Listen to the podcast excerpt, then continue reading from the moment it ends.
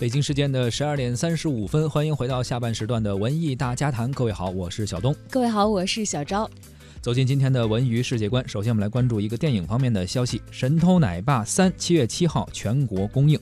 深受全球观众喜爱的小黄人儿，这次呢又重新回到了神偷格鲁的旗下。在最新的一部《神偷奶爸》当中呢，已经从良并且当上探员的格鲁，遇上了自带强大家族基因的双胞胎兄弟德鲁。在德鲁的劝导之下呢，他们开始策划重新走上犯罪的道路啊。同时呢，还要与尬舞癌的患者死对头巴萨扎布莱德进行对抗。在本片当中，萌娃、奶爸和小黄人儿一个都不少，又再度归来了。这个小黄人的形象，相信大家都不陌生啊。即使没看过电影，在很多的商场都会有那种大型的人偶造型在那儿放着，或者很多的广告中也会用到这个形象。连蛋糕也有做成他们形象。是是，本片已率先在六月二十九号在北美上映了，烂番茄的新鲜度达到了百分之六十八，口碑还算上乘。前作《神偷奶爸二》以及小黄人独立电影《小黄人大眼萌》分别在内地取得了三点二亿和四点三亿的票房成绩。在缺乏好莱坞大片的七月，能够创造。稳定的票房成绩应该说没有什么悬念啊，但这个系列的小黄人拼命的耍贱卖萌的套路，也让很多观众感觉好像有点审美疲劳了。呃，如何能够把故事说得更加有新意，这也是《神偷奶爸三》需要解决的一个问题。故事讲的有没有新意，我们得等电影上了才知道啊。但是在配音方面，力图给大家带来一些新意，我们也是可以看得见的。嗯，听说这次的中文配音版本给反派头目布莱德配音的呢，是歌手大张伟。哦，这个 这脑补一下画风啊，不知道大伙儿会不会跳戏啊？会不会觉得这反派哎哪条胡同里出来的了